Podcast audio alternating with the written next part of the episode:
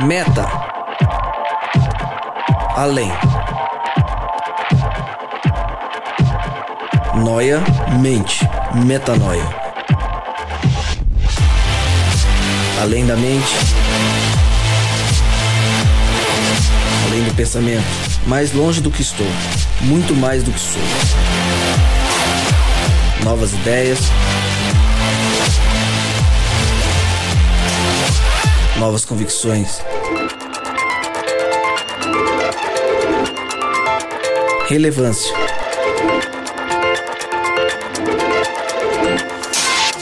Plenitude. A busca pelo ideal.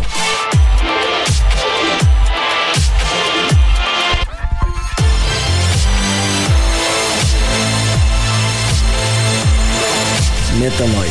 Expanda sua mente.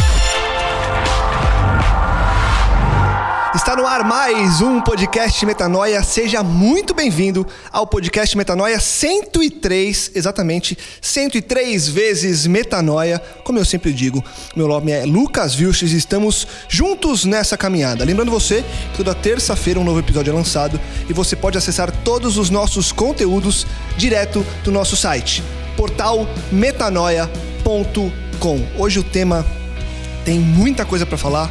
Hoje a gente tem muito assunto para trazer à mesa, então vamos direto pro nosso time apresentar quem está sentado aqui conosco. Mais uma vez ele, Gabriel. Conseguiu alguma permuta nas últimas semanas? Pergunta? Permuta? É. Ah, tá, lógico. Conseguiu não? Não, alinhei tudo FGV já. ainda não. Não, lógico tá alinhado. Os caras criaram uma grade lá pra mim. né? Ah, que bom. Afinal de contas, segunda eu tava alinhando isso daí lá. Por isso que você não veio. Sim. Na última gravação. E aí, o, o argumento foi claro. Eu falei, olha, o, o programa lá é, é a nível mundial. Então... Mas é mesmo. Mas é, é lógico que é. verdade. Você Lógico, mostrou os, não os dados menti. todos nossos. 50 e tantos países, é Não, coisa de é louco, é um assim, absurdo, entendeu? é um absurdo. E aí, ficou Aí fácil conseguiu. de argumentar Ah, e eu tenho- bom. uma grade específica A pra fica, mim a gente fica feliz é por bacana. você. É. Continue assim. Valeu. Usando a gente pra, pra glória do seu reino aí, Apesar pessoal. de nós, né? Apesar É de isso. nós. Tamo junto. Valeu, Gabi. Bruno Alexandre. Tudo com bem? a gente. É a primeira vez que o Bruno tá com a gente, ô Rodrigo? Primeira vez. né? Primeira vez. Por que, que você demorou tanto pra vir? O Rodrigo não te chamou? Ele tava não me viajando, chamou. tava rodando o mundo aí, Tava né? rodando o mundo, É. é. missão, né? É, alegria. Sinistro. Bom ter você aqui, viu? Alegria Bom estar demais. aqui também. Vamos junto. Pode agora soltar, relaxa o ombro. Tá bom. Ó, B, faz aquele exercício pra ele imitar, ó. Vai. Respirou, soltou. Vamos nessa. O Legal. B, o B é bom de exercício de ansiedade, hein? É. O B é bom é porque a gente já conhece, né? O perfil do B, o cara, Né? né? Ansioso, mas ele tem se controlado bem ultimamente. E agora, Bessola, você vai ter que mexer nesse áudio aí pra seu áudio aparecer de vez. Tamo junto. Yasmin, você está conosco no Brasil e sentada à mesa do Metanoia. Que alegria ter você aqui. Mais gente. chinesa do que nunca. Mais chinesa do que nunca. Voltei. A chinesa mais brasileira da história da China. É É isso aí. Que legal que você tá aqui com a gente. É bom estar de volta. Que é bom. sempre bom estar de volta à minha casa. Legal. Legal. Rodrigo Maciel, onde você tava? Você tava aqui mesmo, né? São Tava Paulo. aqui, sempre aqui. Tranquilo. Né? Vila. Na, na Vila Madalena ali. Bem concentrado. alocado, concentrado, Estresse fazendo, concentrado. fazendo o seu trabalho. Fazendo o o trabalho trabalho. de Deus por meio de você. É isso aí, apesar de mim. Apesar de você, apesar do, do Gabriel também, que tá. O Amém. que você tá fazendo aí, Gabriel? Você tá mandando mensagem pra alguém pra conseguir mais Não. um negocinho, né? Brincadeira, vamos lá. Não. Vamos falar de coisa séria. Hoje a gente resolveu falar de missão transcultural. Aquelas pessoas que se sentem chamadas a saírem do país, a irem fazer um trabalho missionário que todos fazemos ou deveríamos fazer na, na nossa rotina diária, seja no trabalho, na Vila Madalena, em Santo André, onde for, e também longe de casa. E tem pessoas que são chamadas para isso e a gente tem duas delas aqui à mesa. Pelo menos eu entendo assim, depois me corrijam se, foi, se eu estiver enganado. Mas vocês têm viajado é, o mundo. Eu sei que o Bruno tem feito algumas viagens. A Yasmin voltou de uma longa agora. Primeiro eu queria saber de você, Brunão. Para onde você foi e por que que você foi? Quais são as suas últimas viagens? O que, que seu passaporte tem aí para contar pra gente? Nossa. Ahn, minha última viagem eu estive em Guiné-Bissau, fazendo parte das últimas, né? Fazendo um projeto de atendimento médico e odontológico. Então foi bem bacana porque juntamente a gente fazia o, o evangelismo junto com as igrejas locais. É, depois disso, alguns meses depois, eu estive na Índia também, Foi uma experiência bem bacana, foi o início de um projeto social que ainda não a gente ainda não, não começou de fato na cidade, mas essa ida foi justamente para verificar o local, ver quais são as possibilidades que a gente tem, como que a gente pode atuar lá, juntamente com o evangelismo lá também. Qual que é o nome da cidade da Índia lá, Bruno? Guntur, Guntur. Guntur. Fica no Isso. sul, no ao norte? sul da Índia. Ao sul da Índia. É, Eu, assim, eu ia te ao- perguntar o porquê que você foi, mas eu vou te perguntar. Na verdade, eu te perguntei, mas espera um pouquinho Tá pra eu bom. responder. Yas, pra onde você foi? Onde, quanto tempo você ficou e onde você estava? Eu fui ficar na China. Eu tava em Shijiazhuang. O, Rô sempre falava Como que é? Xi o quê? Shijiazhuang. Shijiazhuang. É, fica a uns 300 quilômetros de Pequim. Tá. E aí, antes de voltar ao Brasil, eu passei umas duas semanas lá nos Estados Unidos também. E você ficou quanto tempo fora? Deu um ano e seis meses. Um ano e seis meses. É. Legal. Agora, por que que vocês foram? Por que que você foi, Brunão? Você, é, a gente se conheceu há algum tempo na Nova Semente e eu lembro que talvez você, acho que estava se preparando para sua primeira viagem ou você já tinha ido para alguma, mas estava preparando, se preparando para mais alguma.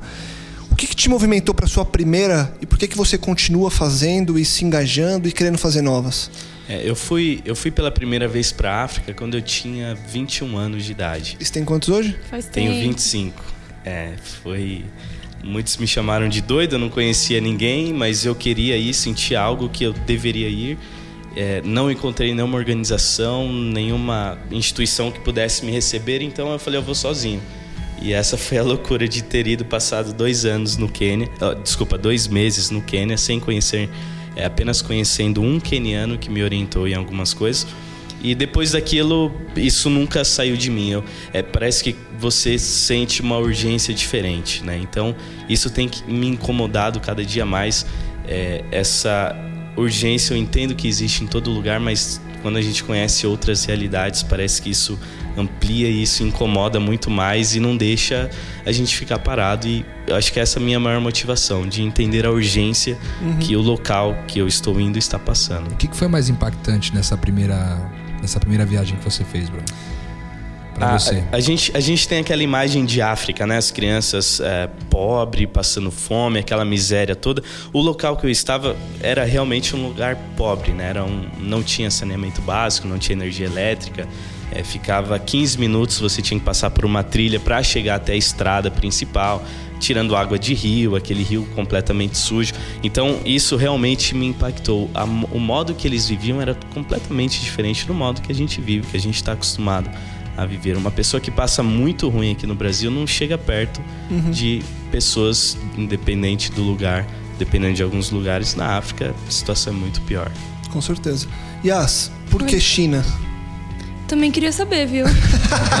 eu também queria saber. Boa. Eu nunca, nunca tinha pensado, mas apareceu a oportunidade de eu, eu. já tinha uma ideia na minha cabeça que eu precisava de, ir pra, de ir. Precisava ir para um lugar onde eu ia trabalhar para me manter.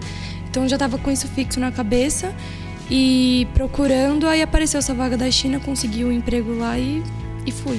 Mas eu também não posso falar que, nossa, sempre sonhei muito com a China, porque quando eu cheguei lá, durante esse um ano e meio, eu também ficava perguntando, mas por que China? O que, que eu vim fazer aqui, né?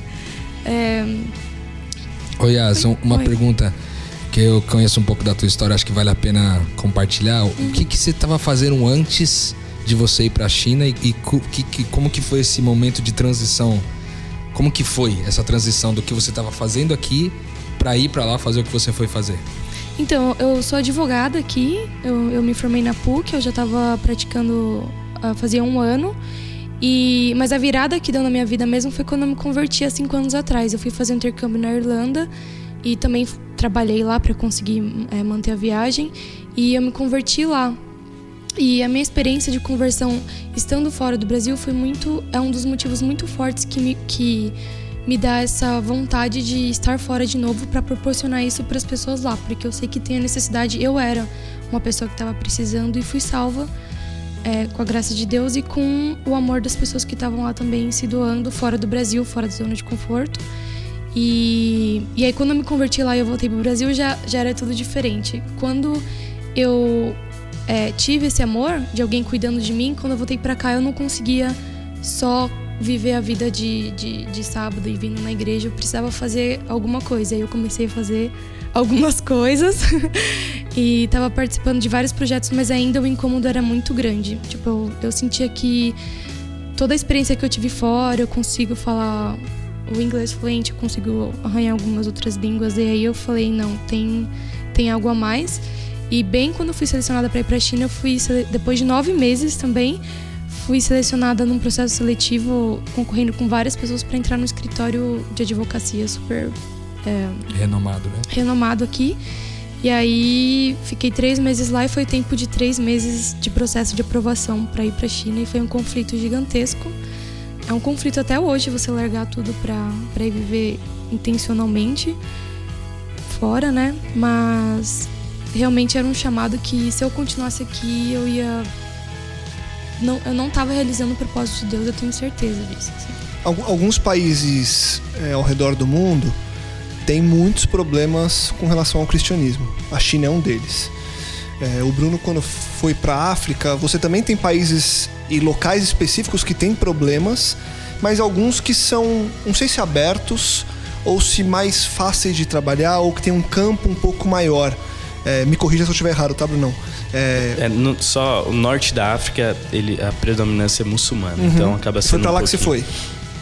Já o Quênia ele está na divisa ali, mas é considerado um país cristão, tem uma porcentagem muçulmana, mas uhum. não chega não chega a ser é, representativo, né? Representativo a ponto de, ali, de criar de um, um medo. é diferente da Índia, por exemplo, que uhum. o hinduísmo também acaba sendo um pouco mais fechado. E assim na Índia também há uma perseguição muito forte do cristianismo Sim, também, né? muito. Agora, para você que estava lá, é, Yas, e era um trabalho quase que de formiguinha ali quando você fazia, enfim, como é que foi saber o que você sabia, é, ter as convicções que você tinha e saber pelo motivo, o motivo pelo qual você estava ali e se deparar com uma sociedade que é, tem todas as barreiras para a mensagem que a gente quer levar e principalmente nesse caso a língua, porque apesar de você ter o inglês e de você é, estar ali compartilhando uma língua, você, a predominância é de uma língua completamente diferente que,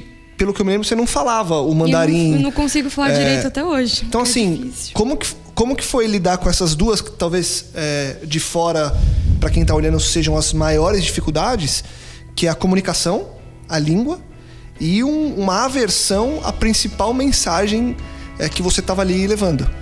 Então, foram dois desafios. O primeiro, do conflito com as minhas próprias convicções, porque foi para mim assustador quando eu cheguei lá. É, eu tinha bastante contato com estudantes, que era o pessoal que queria aprender mais o inglês, eu estava lá ensinando, dando aula. E aí eu lembro, a primeira vez que eu tive um choque mesmo foi quando eu sentei com uma menina pra gente jantar e eu comecei a falar de Deus, daí ela falou assim, mas que Deus? Aí eu, é, Deus, né? A gente fala God em inglês, eu, Deus dela. Mas de qual que você tá falando?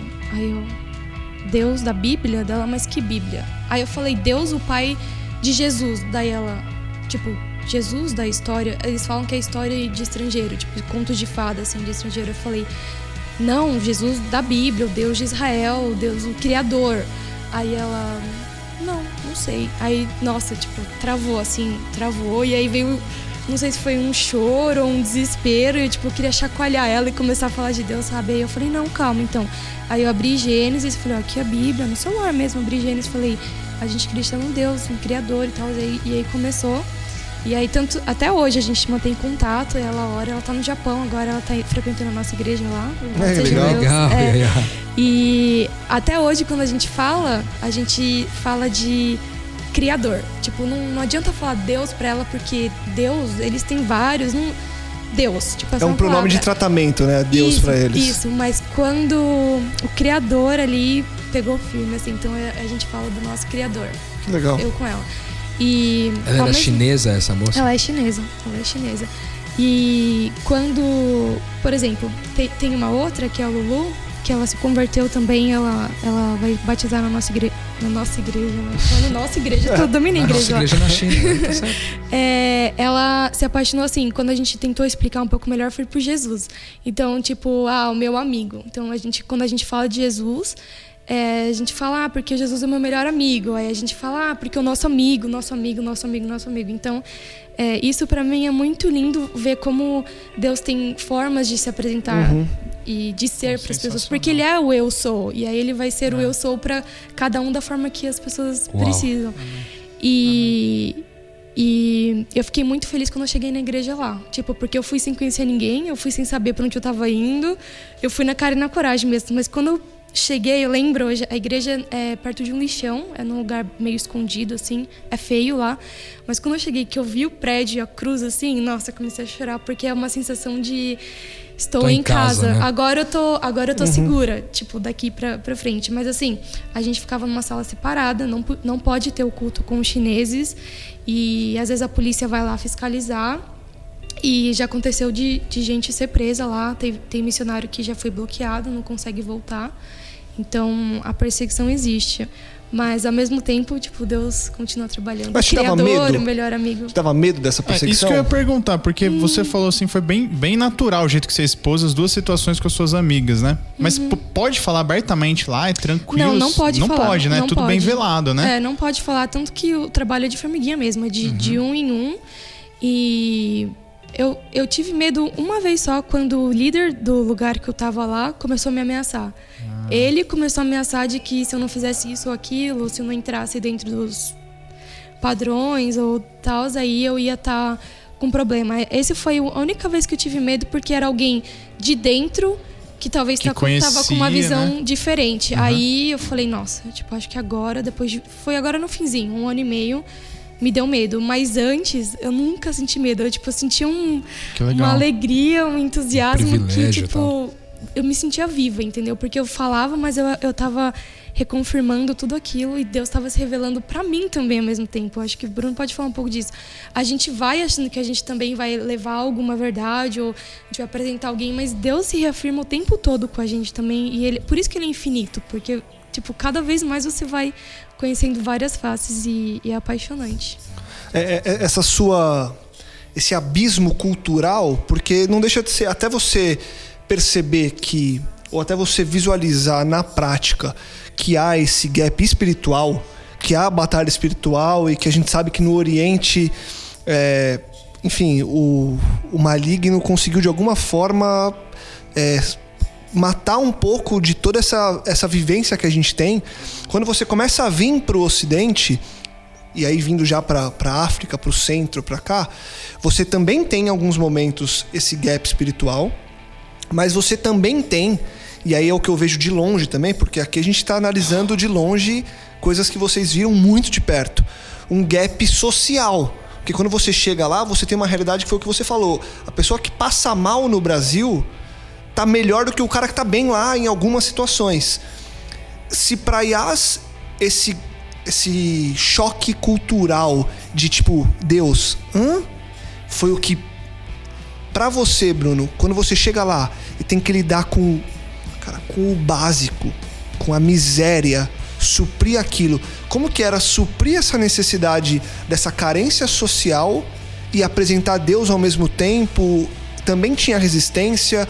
Ou como que era separar uma coisa da outra para também não ser só o, o Deus que dá o pão? Enfim, como que era esse trabalho lá? É, Eu, eu senti essa complicação mais ainda na Índia. Por quê? Porque ali a gente tinha as duas, as duas situações: questão social e a E questão a- religiosa. A, a Índia, por exemplo, é um país, é, a religião predominante é o hindu e existem mais de 33 milhões de deuses. 33 milhões? 33 milhões de deuses. Então, eles não têm todos os deuses catalogados, porque podem surgir novos deuses. Então, acaba sendo uma situação mais complicada. E por mais que eu tenha passado por diversos eh, locais na, na, na África, vendo diversas situações terríveis relacionadas à miséria, as cenas mais impactantes que eu vi de miséria foi na Índia. Então, eram cenas de, por exemplo, você chega em uma vila completamente distante da cidade, você até encontra energia elétrica. Mas você não. Você vê a situação das crianças, por exemplo. É, teve uma situação que eu não aguentei e eu comecei a chorar. Quando eu cheguei em uma vila, eu ia pregar numa igreja em um sábado de manhã. E quando eu cheguei na igreja, eu comecei a chorar só de ver as crianças que estavam naquela igreja. Porque dentro daquela igreja específica tinha muitas crianças. Eu não sei exatamente a doença que é, mas tinham os ossos mais atrofiados, magrinhas, não conseguiam andar. Então, sabe, são coisas que é, provavelmente foi a falta de uma vacina quando a criança nasceu. E era uma situação comum naquela vila em específico. Então foram situações muito impactantes quando junta essas coisas. Porque a gente precisa fazer esse atendimento, igual você falou, dar o pão, mas também não se esquecer de que além do pão existe algo é, que pode trazer muito mais esperança e muito mais alívio. Só que uma coisa depende da outra, né? A gente não Sem pode dúvida. falar, olha só, é, existe uma esperança, ela é muito boa, um dia Jesus vai voltar e tudo vai ficar tudo bem, você vai ser salvo. E a pessoa está sofrendo ali. Então. O hoje deles é muito complicado, né? Sim, sim. E, e isso acaba dando um sentimento de impotência tremendo, porque você pode eh, talvez promover um projeto e ajudar uma vila inteira, mas existe um país inteiro e amanhã pode ser que mesmo, os mesmos problemas vão aparecer de novo. Então, é, cria um sentimento. É muito difícil de explicar esse sentimento, porque ao mesmo tempo que você se considera estando sendo relevante, fazendo a diferença na vida de alguma pessoa, você sabe que é um grãozinho de areia. Mas esse grão de areia, e é, é o tipo de reflexão que quem nunca foi acaba até se limitando na vontade de ir por pensar dessa forma sem ver o macro. Então a pessoa fala: não, mas se eu for, por exemplo, a Índia é um dos países mais populosos do mundo. Segundo. Então, assim, é, eu vou chegar lá, eu vou ajudar uma criança de uma comunidade. Poxa, não, então eu não vou. Então eu vou ficar aqui. Para você, e aí fica o exemplo, porque a gente está aqui trazendo dois exemplos vivos, porque a gente poderia bater esse papo imaginando como que é, como que será ir, é, ir para a Índia, deve ser legal, ah, porque não nos filmes. Não, você estava lá, você está contando, você está falando como que era na China, como que era esse choque é, cultural que vocês viram. Esse grãozinho de areia fazia a coisa valer a pena para você, Bruno? Fazia para você? Essa, essa coisa funcionava na cabeça de vocês como estou cumprindo meu propósito aqui? É exatamente isso é esse sentimento que não me deixa ficar parado aqui sabendo que existe algo lá. É essa é a minha maior motivação. Apesar de que eu sei que eu, Bruno, eu não vou mudar o mundo, eu não vou levar atendimento médico para todas as pessoas, não vou satisfazer a fome, mas não, não existe preço, não existe como calcular o sentimento de você é, encontrar uma pessoa que você saciou pelo menos ali naquele problema e a pessoa pode ser que você nem falou nada, mas a pessoa conseguiu enxergar Jesus ali em você e aquilo já foi o suficiente para trazer esperança junto. Então é, é esse sentimento que às vezes me dá esse desespero de saber que é um grãozinho de areia é o mesmo sentimento que, que eu tenho como maior motivação de continuar esse trabalho. E eu acho que o fato de ser só um grãozinho de areia mas é um grãozinho de areia que é um, a gente paga um preço muito grande, porque a gente está totalmente fora da zona de conforto. Assim, você não está sendo monetariamente ou falando assim, ao, ponto de vista de carreira, sendo beneficiado em nada. Então é quando você está sendo zero beneficiado, você está assim praticamente 100% morrendo para o seu eu mesmo e vivendo para o próximo, um grãozinho de areia vira a coisa mais importante da sua vida. então, essas duas meninas que eu falei e algumas outras pessoas, quando eu estava lá, era, elas eram as coisas mais importantes da minha vida, porque eu sei que para Jesus, na cruz também, eu era a coisa mais importante da vida dele e, e todos nós aqui, e eles que estão lá também, cada grãozinho de areia foi importante para Cristo também quando ele morreu por nós. Então, isso me dá um, uma energia e um. Às vezes eu, eu acordava desmotivada. Tem sempre a opção de você falar. É que eu fui a longo termo, né? Eu fui para ficar lá meio que sem saber quando voltava. Eu tinha uma noção mais ou menos. Mas eu tinha aquilo de vir para ficar. Então, criar raízes e, e, se estabelecer. Mas às vezes eu acordava e dava vontade de falar: não, vou embora. Que isso, acabou, fim.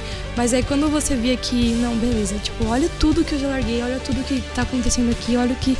É, o preço disso tudo, então dá um, vem uma energia assim, vem uma força assim enorme e, e dá vontade de continuar sem parar e de voltar de novo.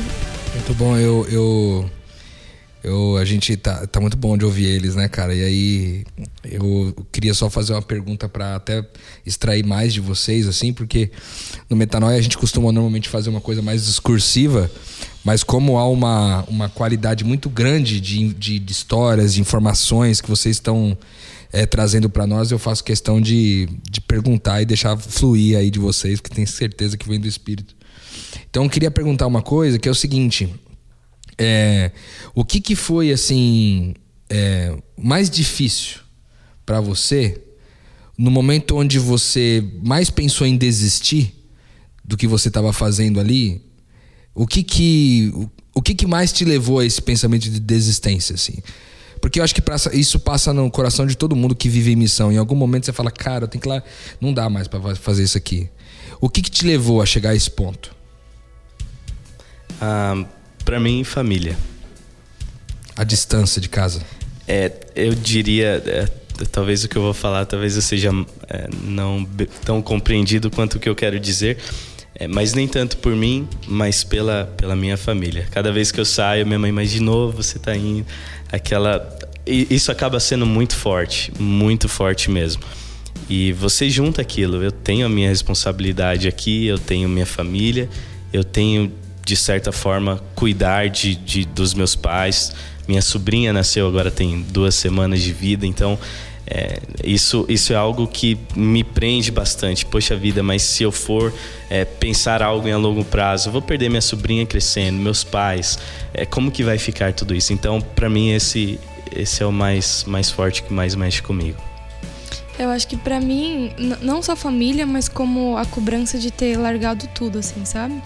E, a cobrança sua mesmo, a sua a própria minha cobrança. própria cobrança de, de ter largado tudo. Porque você falou sobre o negócio de você não adicionar nada em relação à carreira, mas uhum. não somente você não adiciona, mas de certo ponto de vista você até extrai, né? Uhum. Porque você deixou um Estagnou. ano e meio de. Sim. Você desatualizou, Sim. vamos dizer, Totalmente. por um ano e meio. Tudo hum, tá rolando. fora do né? mercado, né? Tá Agora tá fora do mercado, ter... teoricamente. Mas quando eu tava lá, eu percebi que foi o meu egoísmo. Tipo, o meu egoísmo, quando eu parava para pensar em mim, e tipo, e, e isso é o, a raiz do pecado, né? Onde vem. Quando eu parava para pensar em mim, é, quando eu parava pra ver, nossa, como eu sou uma coitada, olha isso e aquilo, porque não foi fácil lá não, foi, foi tenso. É, vinha vontade de desistir, mas eu sabia que isso, que, que isso não tava, não era um sentimento bom, isso não, não vinha de Deus, e eu tentava resolver. E eu resolvi como? Eu vou, vou falar rapidinho. Claro, eu cheguei lá, eu tava na cidade mais poluída do mundo. E aí eu fiquei com uma infecção no pulmão, uma inflamação e infecção por dois meses. Então, tipo, eu tava Uau. tossindo sangue. Eu tossindo escorria, sangue? Uhum, escorria sangue pelo meu nariz. Não conseguia subir uma escada que já tava passando mal. E febre. E foi muito, foi muito tenso, assim, porque eu esperava que eu chegasse lá e ia sair dando testemunho para todo mundo aqui do Brasil. Tipo, nossa, olha como Deus tá me honrando, olha como é maravilhoso ser missionário, deu tudo certo, perfeito. Só que não, eu cheguei lá. Já começou o todo bicho pegando. Todo mundo que me perguntava, e aí? Eu falei, cara, eu tô doente, tipo, tô com 40 de febre foi minha primeira semana eu fui parar no hospital chinês sem entender nada e é meio sujo lá assim tipo. Até o hospital a minha, irmã, tá. a minha irmã me falou assim cara para você tá falando que é meio suja porque o negócio deve ser muito feio mesmo não ia nem pis, nem olhar para aquele lugar. E daí foi nessa vez daquela vez que eu fiquei doente que eu entendi que eu tava me achando a queridinha entendeu? Eu tive uma revelação muito grande e tipo, não, você não veio pra ser queridinha, entendeu? Você veio pra você cumprir o seu propósito. E isso era bom pra mim. E aí eu, eu li em Hebreus, era 12, 1 e 2, né? Um fala dos heróis da fé, olha para eles e mantém o, o, foco. E o 2 era olha para Cristo. E olha, lembra de tudo que ele passou. E eu falei, cara, tem que parar de ficar olhando para mim. Isso aqui não é nada, entendeu? Então é, foi um jeito de, de, superar o meu egoísmo, que era o que mais me, me fazia querer desistir e continuar olhando para Cristo. É, eu queria saber também uma a história assim que mais impressionante que vocês viveram nessa caminhada de vocês aí. O que que a história que mais significa o tempo que vocês passaram fora? Ah, tem uma história que, que me marcou bastante. Na verdade foram duas. Eu vou, eu vou contar uma só. Tentar conseguir contar uma. É, foi em Moçambique fazendo um, um evangelismo e, e nesse evangelismo eu visitava, tinha o costume de visitar as pessoas durante o dia e o evangelismo a gente realizava durante a noite, fim da tarde. E, e uma dessas visitas, um dia de sol, a gente estava lá, era verão, então hum, praticamente não chovia. Quando eu estava me aproximando da casa onde eu ia, que quase sempre a mulher estava lá, essa senhora não estava nesse dia. E quando eu estava me aproximando da casa para chamá-la, o tempo simplesmente fechou e começou a chover, né? Pa- Parece aquelas histórias, mas foi bem assim mesmo. Começou a chover do nada, eu estava com a minha mochila, estava com a minha Bíblia e essa senhora não estava na casa dela. Um outro homem que estava na casa ao lado, trabalhando na construção, falou: Vem pra cá que aqui tem, tem um lugar para você se cobrir. Então eu fui para lá. Ele olhou para a Bíblia debaixo do meu braço. Ele falou: O que, que você tem na sua mão, no seu braço? Eu falei: Uma Bíblia. Você pode ler para mim? Falei: Claro. Eu abri a Bíblia, li um salmo bonito. Convidei, é claro, ele para ir para Você lembra o evangelismo. salmo que você leu? Não lembro, não lembro. Eu convidei para que ele fosse ao evangelismo e naquela noite ele não apareceu e eu, ele não tinha número de telefone, não sabia onde ele morava, ali naquela vila não tinha endereço, rua. E então eu fiquei preocupado. Eu falei, "E agora, cadê o Thomas, né? Passou dois, duas, três noites. Aí ele apareceu e aí ele continuou indo todas as noites. Ele falou que tinha pegado uma dor de ouvido. Enfim, um desses dias eu estava caminhando nessa mesma vila, ele já estava frequentando, e ele me parou, eu encontrei com ele na entrada da vila, ele me parou, ele, Bruno, eu nunca contei minha história. Eu não sou dessa região aqui de Natikir, a vila chamava Natikir, no norte de Moçambique. Ele, eu sou do extremo sul de Moçambique. E há dois anos atrás, eu, vi, eu vim pra cá porque eu bebia bastante, eu batia na minha esposa, batia nos meus filhos, até que um dia todos os familiares, os, os irmãos e, e o, o pai dela vieram até mim e falar, falaram para mim que se eu não saísse dali, naquele dia ainda, eles iam me matar. Então peguei minha mochila, coloquei minhas coisas, peguei um ônibus, cheguei aqui em Natikir. E eu lembro que quando eu cheguei, ele contando, que quando eu cheguei bem nessa região aqui, bem na entrada assim da vila, não conhecia ninguém, não sabia o que ia fazer. Ele e ele me contando, eu olhei pro alto e eu fiz uma oração. Eu falei, Senhor, eu quero mudar de vida. Eu quero ser uma pessoa diferente, mas eu peço que o Senhor envie alguém para mim para estudar a Bíblia junto comigo. E ele ele tava com lágrimas nos olhos e foi impossível não chorar. E ele terminou a história dele falando assim: Bruno, se passaram dois anos, mas Deus, Deus respondeu a oração que eu fiz naquele dia que eu cheguei. Uau. E, Glória a Deus. e foi, foi muito lindo para mim, foi muito emocionante ver o batismo do Thomas. E assim, não, não, tem, não tem como explicar o sentimento. Ele depois falando, Bruno, eu não, eu tô escrevendo uma carta para minha esposa, eu não sei se ela vai me aceitar, mas eu falei para ela que eu tô estudando a Bíblia, que eu, que eu me batizei, que agora eu não bebo mais, que eu sou outra pessoa e vamos ver o que, que vai acontecer. Então, isso, isso me marcou bastante. Que legal, que legal. Quando você olha pra trás, você tá aqui no Brasil há quanto tempo já de volta, Brunão? Dessa última vez que você foi, você tá aqui há Ah, eu fui em março, né? Tem Agora? poucos meses, é. Tá. A última vez foi em e março. você planeja ir de novo em quanto tempo? Daqui a três semanas eu Pra onde você vai? estou indo pro Iraque. Pro Iraque. Pra ficar Isso, quanto tempo? Por três semanas. Por três semanas? Isso. Tá. Quando você lembra de uma história dessa, é esse tipo de história que, óbvio, todas as histórias, qualquer, qualquer pessoa que te olha e seria motivação, mas esse tipo de história é o tipo de história que você fala, cara, tem muita gente orando a Deus, pedindo p- pra mim, pra que eu esteja lá fazendo e ajudando novas pessoas a mudarem de vida. É isso que te motiva a continuar rodando, a continuar saindo e, enfim, e matando o seu eu, como a própria Yasmin disse, pra viver isso. Sim, tem, tem outras histórias. Tem uma outra história que foi muito impactante comigo, que é relacionada a sonho. E, e são muitas outras histórias que a gente ouve de missionários que estão em lugares de outra cultura que também estão relacionados a sonho. E, e é, é complicado porque a gente pensa assim: o que, que eu estava fazendo ali? Eu não fui em busca dele. Eu apenas estava em um lugar onde ele me encontrou. E, e muitas vezes é isso que, que a gente vai é, com aquela imagem: não, vou chegar lá, vou fazer um evangelismo tremendo e tantas. Não, às vezes a gente precisa estar lá para alguém encontrar a gente, alguém que já estava esperando, que está orando por aquilo. E aí não tem alguém para essa pessoa achar.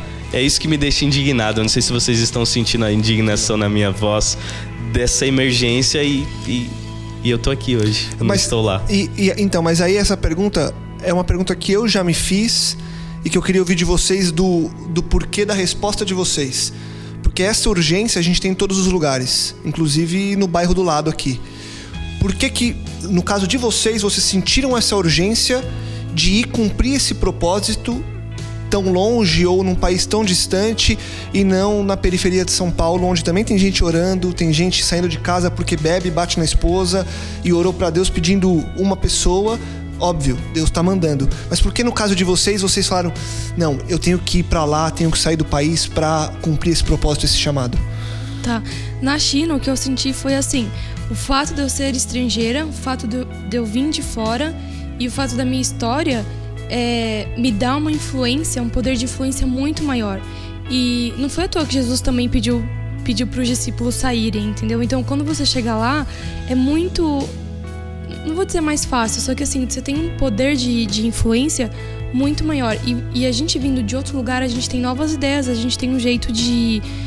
uma concepção de Deus ou um conhecimento diferente que tanto a gente pode agregar e ajudar as pessoas ou apresentar uma, uma nova ideia e trazer uma nova, uma nova esperança. Foi isso que eu, o que eu senti lá. A minha mãe, ela fala muito isso. Nossa, mas tem muita coisa para você fazer aqui. Você sabe que muita gente precisa de você aqui. Para que, que você tem que ir para China? E eu falei, a influência que, que a gente tem lá, o, o estrangeiro, o que eu senti foi... É uma das razões mais fortes, assim, de eu, de eu ir, sabe? E eu acho talvez é porque eu amo muito a China agora, que a, a urgência lá é maior do que aqui. Porque assim, aqui você tem informação, em cada esquina você tem uma igreja. Lá não. Lá a maioria das igrejas são clandestinas e se você registra, a polícia vem e fica te fiscalizando. Então, assim, pro cristão que já, pro chinês que já é cristão, é difícil ir contra a sociedade, o Partido Comunista. E pro que não é, é praticamente impensável se converter e começar a participar de um novo sistema que é contra o sistema deles lá. Então, quando a gente vem de fora, eu, eu sinto isso. Influência maior, resposta, e você traz mais uma, uma força, uma energia de falar: olha, do outro lado do mundo, o Criador, o é melhor assim. amigo, o Salvador, também está lá e ele também mudou a minha vida, porque eu trago meu testemunho pessoal também. E vai, e vai mudar a sua, porque eu tenho, eu tenho fé. Legal. Vocês diriam que esse processo de, de, pô, de começar a planejar aí e até de repente a motivação de tudo isso é exatamente uma dependência maior de Deus. Por isso que talvez você diz assim, ó, oh, eu tenho, acho que eu tenho mais relevância lá, acho que é mais fácil. Será que é porque você encontra ah, uma dependência? Você se vê completamente dependente de Deus e de repente aqui você não vê tanto isso. Exatamente você tem, você tem toda a sua família. Porque me chamou muita atenção o que você falou, sabe, Bruno? Você falou assim, qual foi a sua maior dificuldade lá? Cara, minha maior dificuldade foi saber que minha família sente a minha falta. Não é nem que você sente. Seria um pouco egoísta falar assim, eu sinto a falta da minha família. Né? Não, eu é, sinto. Eu, óbvio que você sente. Não, é óbvio que você mas sente. Eu sei que mas a sua preocupação por eles é maior. Entendeu? E, e, o exemplo que a, que a Yas também deu foi exatamente. Todos os exemplos que vocês deram foram assim, negando eu de vocês, sabe? Foi tipo assim, esvaziando vocês e, e dependendo completamente de Deus a todo momento, saca? Vocês acham que aqui é um pouco mais difícil? Por tudo que acontece? Por você tá confortável, entre aspas? por você ter um acesso maior à informação, por você de repente conseguir por meio de amigos que Deus te supra de uma maneira mais rápida, reafirmar tudo isso, enfim. Eu, eu acho que é, é aquilo que eu, que eu falei no começo, né? Quando parece que você conhece um, um, um, senso, você tem um senso de emergência, parece que aquilo não sai mais de você e aquilo fica te incomodando toda hora.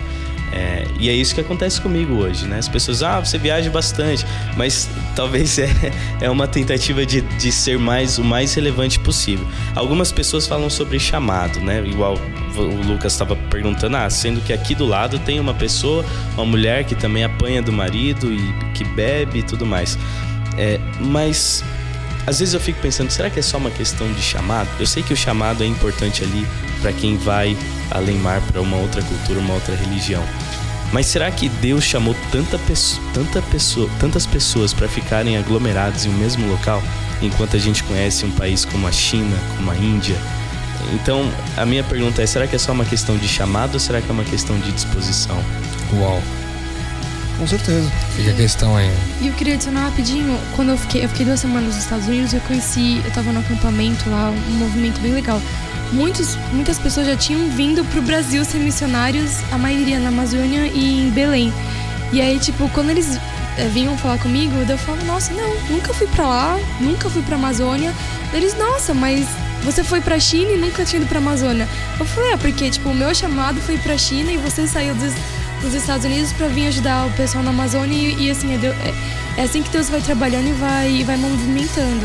E aí eu, eu achei bem interessante conhecer outros missionários que estavam no meu país, sendo que eu nunca ido pra lá e estava do outro lado do mundo.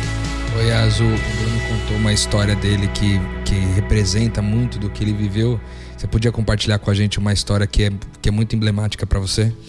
Sim, não, não tem tantas histórias assim para mostrar e falar, nossa, olha que espetáculo, porque lá era um trabalho Cara, de formiguinha você e sua mesmo. amiga chamam Deus de criador. É, isso é espetacular. Essa já é sensacional. Mas, tipo, você não sou aqui. só tentando ah, eu, eu sou. Mas aqui eu não choveu, é aqui não choveu, essas Não, coisas, mas você tava na Não, China. mas tem problema, aquilo que. Tô brincando, A gente foi em assim. Bollywood, é diferente. Com o Jamal. Tava lá com o Jamal. É, Foi assim, aqui eu era tipo 200 por hora. O Rô acompanhou meu comecinho aqui assim, eu cheguei, voltei, quando eu voltei convertida, eu voltei assim muito assim, meu, eu preciso fazer as coisas. Então eu fui, eu tava muito, muito pilhada. Eu, eu mantinha minha carreira e tal, eu tava ali, mas ah, o meu foco mesmo era ajudar as pessoas. Então eu tava envolvido em muitos projetos, eu não tinha um tempo pra nada. E aí chegou lá, cara, é totalmente diferente eu sofri repressão do- da liderança do, do, do- do dono da escola que eu fui lá. Esse negócio de escondido, esse negócio de, não poder falar nada, esse negócio de, ai, não chama muito atenção você vai, não fica falando muito de Deus, de não poder ficar andando com Bíblia.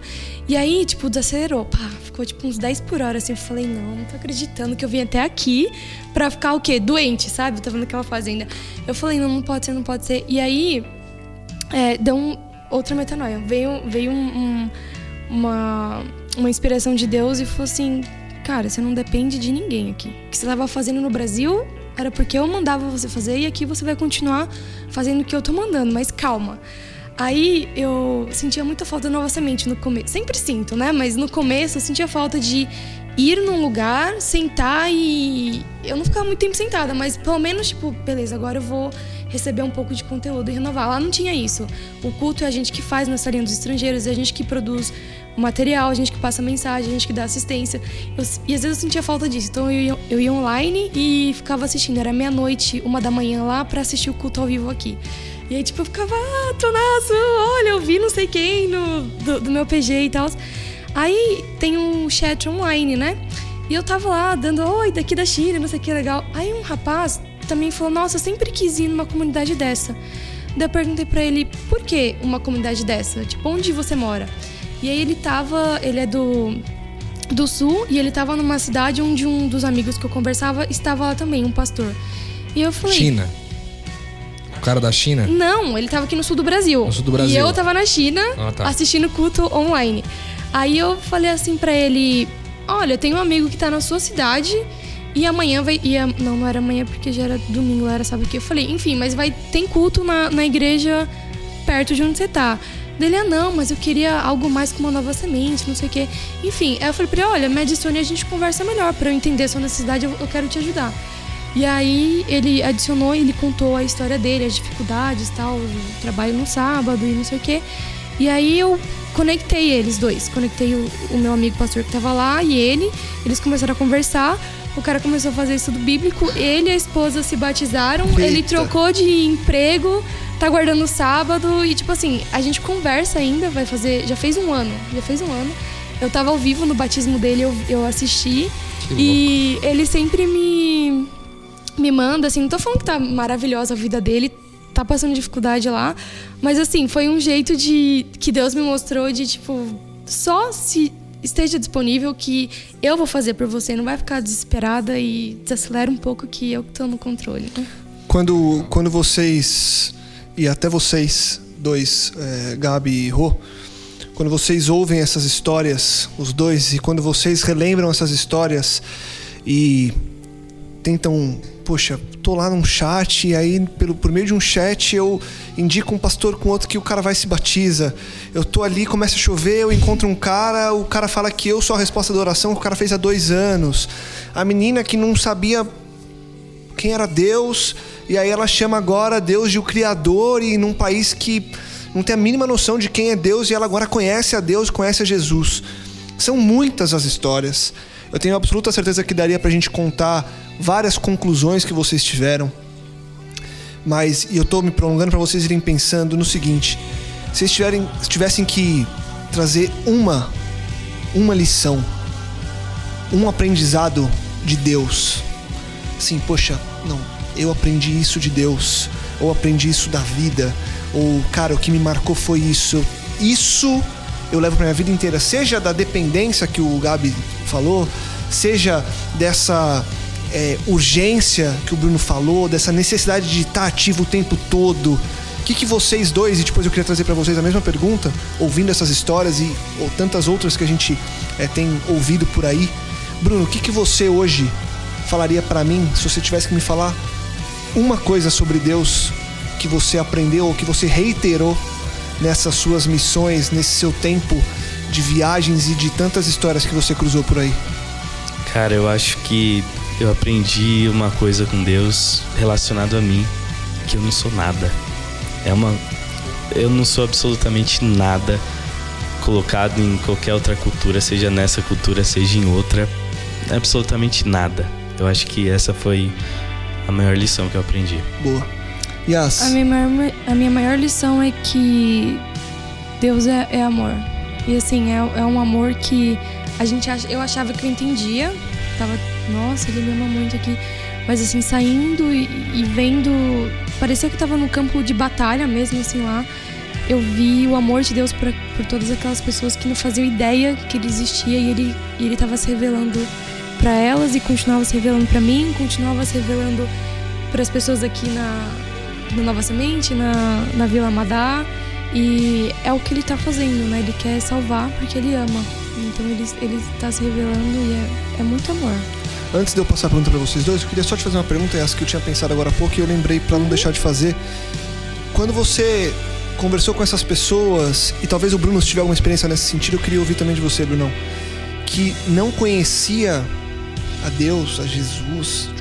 E não é que não conhecia do tipo, eu sou ateu e não creio. É tipo, oi? E você começou a falar e essa pessoa aceitou.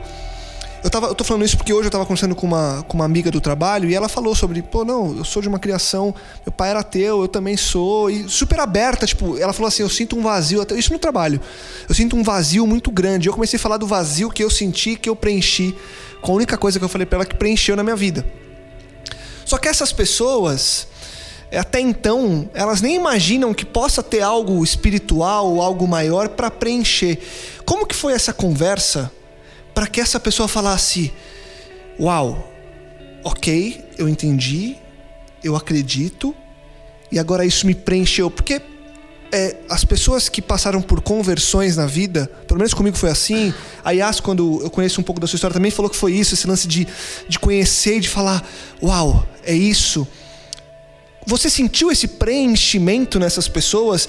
E como que se deu esse preenchimento, sendo que ela talvez nem sabia desse vazio, ou se sabia, não sabia que teria algo não palpável para preencher. Você entendeu onde eu quero chegar? Entendi. Porque aqui é muito muito fácil a gente enxergar uma pessoa que não crê se convertendo e crendo e falando: Uau, o vazio da minha alma foi preenchido por Deus. E você fala: Glória a Deus. Só que lá, você não tem esse parâmetro de comparação. Como que foi isso? Como que foi você ver uma pessoa que agora chama o Criador, o meu amigo, que antes, cara, não tinha a mínima ideia que isso existia? Lucas, nós somos criaturas e existe um Criador. Então, se você não está conectado no Criador, você vai ter um vazio. Mesmo se você não sabe que é o que eu vi lá. Mesmo se você não sabe que existe um Criador, existe um vazio. Todos estamos buscando o Criador. E você sentia isso dessas pessoas, essa busca sim, por. Sim, tipo, sim. Cara, minha vida. E assim, os, os jovens chineses, né? O, a galera que eu tinha contato.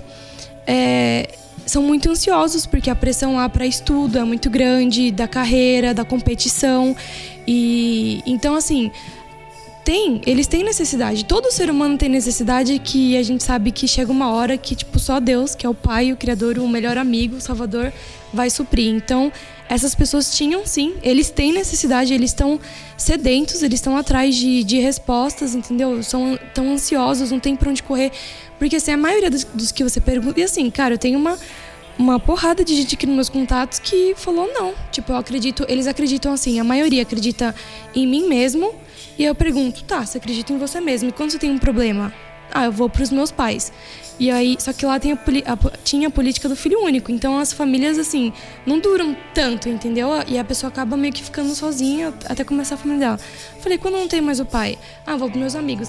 Então, assim, vai tentando resolver aqui e ali. Só que a gente, a gente que crê, a gente que tem mais experiência, sabe que vai chegar uma hora que não, não tem mais para onde você correr. Senta num beco você sair Se você não se render, entendeu? E aí eu tô de olho neles. Eu tô só esperando esses aqui pra Legal. um dia eu poder falar pra eu falei, aliás, eu já falei, eu falei, olha, o dia que você não tiver mais saída, você pode vir falar comigo que eu vou te apresentar algo que vai tentar resolver. Muito bom. Gabi, ouvindo essas histórias e outras que talvez você já cruzou na sua caminhada, uma lição do que você aprende de Deus, é, vendo o Bruno, vendo a Yas, vendo essas pessoas que estão sendo convertidas ao redor do mundo por meio de pessoas. E legal que você falou da disposição porque eu também acho que vale a autoanálise de muita gente. Tem gente que não tá disposta mesmo e não sei se precisa ter. Cara, é isso. É, entenda o senso de urgência e viva isso é, o tempo todo. E se você não estiver disposto a ir para a África, faça da sua África o bairro vizinho, mas não deixe de fazer. Essa disposição tem que ter o tempo todo, seja para lá, seja para cá. Ouvindo isso, Gabi, é, o que, que te fica de aprendizado, um novo aprendizado, uma nova metanoia de Deus? Cara, é... a gente estava conversando antes aqui, o Bruno estava contando aqui o pessoal, e por isso que eu trouxe essa questão da dependência, sabe? Que fica muito claro que vocês vivem essa dependência e muitas vezes as pessoas colocam isso como empecilho, né? É, então a gente está falando aqui, por exemplo, você vai para Turquia, né? Aliás, Iraque. Iraque, perdão. Você vai para o Iraque e você precisa de dinheiro. Muitas pessoas falariam: não, mas eu não tenho esse dinheiro. Então ela deposita nela mesmo a condição dela ir. E aí vira um problema, né? E aí você olha e fala assim: não, eu vou, Deus tá aqui, fiz o, eu fiz o cálculo, né? Você até falou assim: eu faço o cálculo de quanto eu vou precisar e eu apresento para Deus. Tá aqui, Deus. Você faz a dívida primeiro a, é, e depois tá apresenta. Você faz a dívida, você, vê, você não faz o cálculo, você faz a, a dívida. É isso, a fé é não isso, é. exatamente, entendeu? O problema não é meu, o problema é de Deus e tá resolvido com ele. Comigo é problema, com ele é solução, né? E eu acho que essa questão dessa dependência, muitas vezes, a gente cria obstáculos e a gente não vive essa disposição aqui mesmo, né? Porque é, a bem da verdade é isso. Não é a África, não é a China, não é nenhum lugar que precisa de Deus. O mundo precisa é o mundo. de Deus, é o mundo. Então todo lugar precisa de Deus, né? Assim como eu preciso estar disposto a levar Deus para as outras pessoas. Então, e o Léo falou um negócio ontem, o Léo da Dani, o Léo Pomin. Da Cia é, da Vila, né? Da Cia da Vila, exatamente. Schuller. É. Léo Schuller falou um negócio ontem e faz, cara, faz total sentido com, com, com, a experiência de vida de vocês. A gente não tem que apre aprender a ser super crentes, super cristãos. Que a gente vai é, é, dar vazão a tudo, que a gente vai suprir tudo, que a gente vai conseguir solucionar tudo. Não, a gente tem que aprender a depender de Deus e a depender dos nossos irmãos. Que é isso que Deus quer, né? É, é essa dependência, a gente tem que depender deles. Cara, isso é, é muito sensacional ouvir vocês falarem e viver isso daí.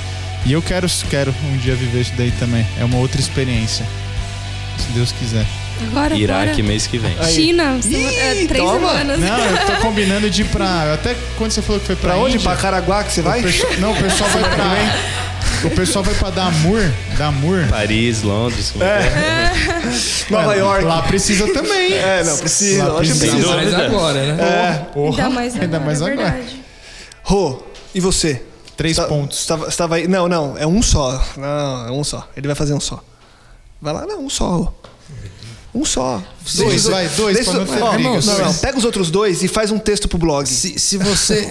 os outros dois Ô, Lucas, motivos pelos se quais. Se você eu... me ama, você me deixa livre, mano. Não, eu deixo, mas eu te deixo livre para fazer um só, pode ser? Não, um só. Isso é esquisito vai essa lá, liberdade fala lá, aí. Fala lá, mano. Não, cara, eu. eu Ouvindo vocês falarem aqui, fiquei pensando sobre várias coisas. Eu acho que são pelo menos duas metanoias aqui. A primeira é o, uma coisa que o Brunão falou aqui agora que me fez refletir um pouco do seguinte: será que Deus chamou é, tanta gente para fazer o trabalho no mesmo lugar? É, e fiquei meio que querendo fazer uma pergunta, até para Yas e pro, pro, pro Bruno, do tipo assim, cara, se você sentisse que fosse daqui para a China numa próxima viagem, uma caravana de 50 pessoas, e essas 50 pessoas fossem lá plantar um, um, movimento lá e viver o que a Yas viveu e viver o que o Bruno viveu lá na Índia por um, um, período, um período mais prolongado. vocês acreditam que o impacto seria proporcional? Ou seja, vocês alcançaram, sei lá, X números de pessoas com a intensidade X. Será que se mais pessoas se disponibilizassem a isso, o impacto realmente seria significativo? Sem dúvida. Vocês veem isso? Com certeza. Isso mexe muito comigo, cara, porque o ponto é assim. É, é- é muito profundo o que o Bruno falou. De tipo assim, cara, se. Será que Deus chamou todo mundo no mesmo lugar? Tipo, tanto crente aglutinado, né? Mesmo que vivendo em missão, mesmo que servindo a um bairro específico, mesmo que ser. Mas como seria esses caras espalhados por tantos países difíceis e desafiadores como a China ou a Índia, né? Isso é, me fez refletir Só uma bastante. estatística para complementar o que você está falando de todos os missionários que são enviados ao redor do mundo, mesmo em países, mesmo país, apenas 8% são enviados para a janela 1040, que é o local de maior necessidade que a gente encontra, tanto relacionado à pobreza quanto ao cristianismo. Que é onde, Bruno, a janela 1040, só pra quem não, não sabe do que. É uma área que pega uma região que pega o norte da África, o Oriente Médio até o leste da Ásia. Legal. O B tava pesquisando lá já. No celular. Nós do Janela- B, janela pesquisa 1040. tudo e Não, o passa B, informação. o B, depois que o Google veio, cara, ele ficou o cara mais Culto, culto o do B, mundo. O, o B do B vem de Business Intelligence, entendeu? certeza. Ele tá Ele é ali o ó, BI, só, ele é o BI cara, de- o BI do, do, É do, do É metanoia. muito amor, hein, Vê? E a segunda coisa, cara, que eu queria dizer, na verdade, é, especificamente nesse caso, dizer pra Yas, cara, a minha alegria de poder ter participado de disso, cara.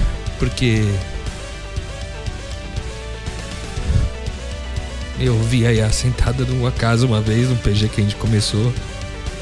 E quando a Yas foi pra China, pra mim foi foi dolorido porque eu, eu ela é minha amiga, mas eu sabia que ela, ela tinha uma missão pra fazer lá.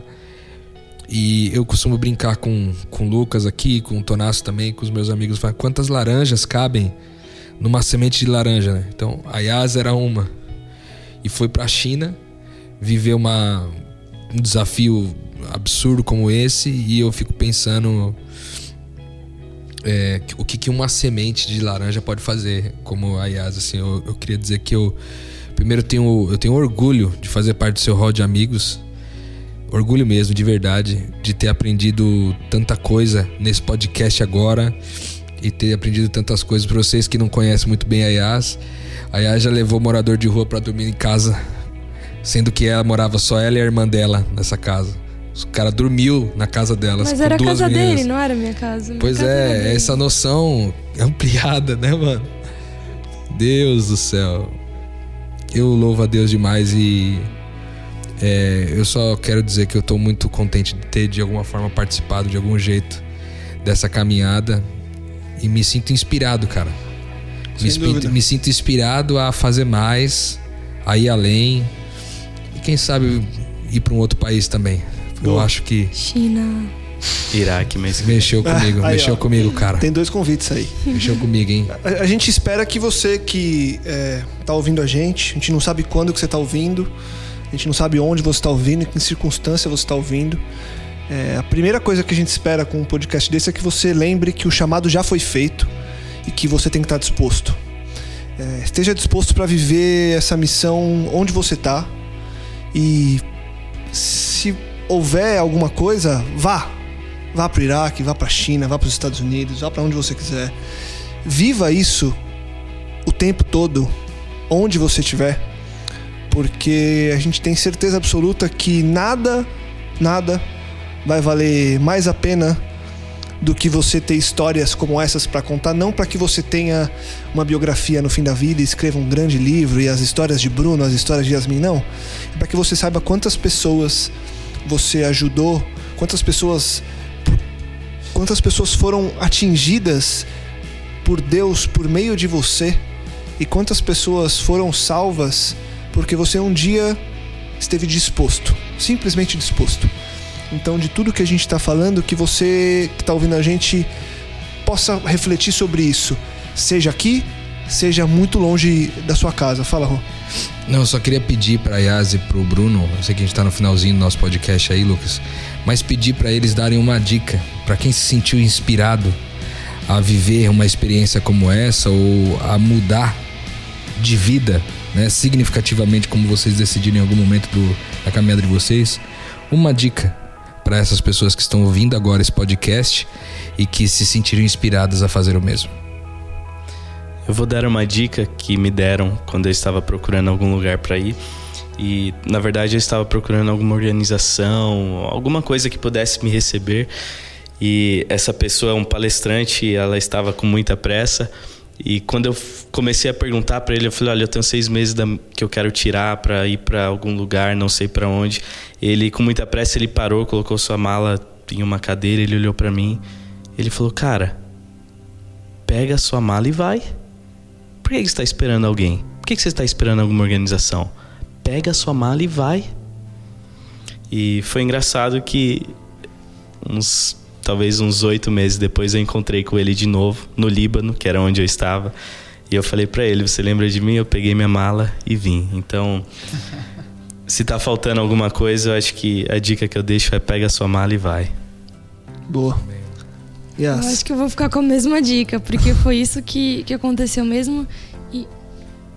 Gabriel. O que o Gabriel falou também que assim, ah, eu, eu não vou porque por causa da minha carreira, como é que eu vou recuperar isso depois? Ah, eu não vou porque não tinha dinheiro. Eu não tinha dinheiro para ir. Eu tô com o meu visto para a China pro dia 11 de setembro. Eu não tenho dinheiro para ir, mas eu sei que a minha mala tá pronta e eu vou, porque é isso que a gente tem que fazer. A gente tem que se disponibilizar e ir e, cara, se você tá ouvindo, se você tem um chamado, fala comigo. tem trabalho na China para ser feito. No Iraque tem, também. Tem. Ah, vamos começar a brigar aqui? Deixa, é, deixa seu e-mail, Yaya. É, Tá. deixa o e-mail, fala o Facebook de vocês pra quem quiser procurar vocês. Tá, o meu, o meu e-mail é yas, y-a-s, underline, a-b-o-u, arroba hotmail.com. E o seu, Brunão? brunoaa.outlook.com Não sou eu que vou te levar, tá? Só pra avisar, mas assim, se coloca à disposição e, e, não, e é aquilo, dependência. Não, não vai ser dinheiro, não vai ser passagem, não vai ser visto que, que vai impedir. E morrer pro eu, deixa o egoísmo um pouquinho de lado. Boa. Fala, Gabi. Cara, Brunão, só pra complementar o que você disse, não é pra anular nem nada, mas é porque às vezes a gente tem gente que tá ouvindo que não tem a menor noção de nada e tem completo medo. Eu conheço o pessoal do Maranata, mas sei que tem outros projetos. Vocês sabem nomear alguns que você fala, cara, tem essa galera aqui, dá pra ir? Tem, tem tanto voluntário pelo Serviço Voluntário Adventista, o SVA. Não me recordo o link, mas se procurar no Google vai Sim, aparecer. SVA ele vai achar, É, tem Maranata ele vai diversas achar. oportunidades através do Maranata. Tem atra- através da ADRA, que é uma agência humanitária que está em vários países no mundo. E. E na pra pior- China tem Yas Underline. Exatamente. Abu, arroba Cara, não, tem. Deus, o. Criador. Mas uma coisa que eu posso afirmar é a oportunidade de servir não falta. Que É, falta é show. disposição. Vai, né? E Show, não vai. E assim, acho que não, não tem que depender de organização mesmo. Eu, eu fui como tent maker, que é um que a gente fala, né? Ah, tem entendimento. É, o tent maker, você vai e, e se vira lá, mas pelo menos tenta uma dica, tenta achar alguém que já está lá, tenta achar um, um, um pessoal em comum, pelo menos uma igreja onde você sabe que quando você chegar você vai ter algum lugar pra pra começar, pelo menos a, a se infiltrar. Legal. Uma, uma dica Boa. também. Bom, e se tiver mais dúvidas, manda aí pra gente, podcastmetanol.gmail.com ou escreve pra eles, procura no Facebook, fala com a gente que a gente tá disposto a auxiliar de alguma forma. Yas, Bruno, cara, foi sensacional. Sensacional. Obrigado por compartilhar com a gente. Eu que. Que Deus continue usando vocês mundo afora e que as palavras de vocês hoje também sejam tenham sido faladas e eu tenho certeza que foram pelo Espírito para inspirar mais pessoas a fazerem o mesmo onde quer que for. Que as pessoas estejam dispostas. Obrigado, viu? Louvado seja Deus. Gabi, ô, valeu, show de bola. Pra você, fica aquele convite de todo final de episódio. Compartilhe, divulgue, ajude que mais pessoas possam expandir a mente também. Esteja disposto, viaje, haja, faça a missão, viva a missão todo o tempo da sua vida. Pega sua Porque mala é e vai. isso. Pega a sua mala e vai. E semana que vem a gente tá de volta aqui com mais um Metanoia. Metanoia, expanda a sua mente.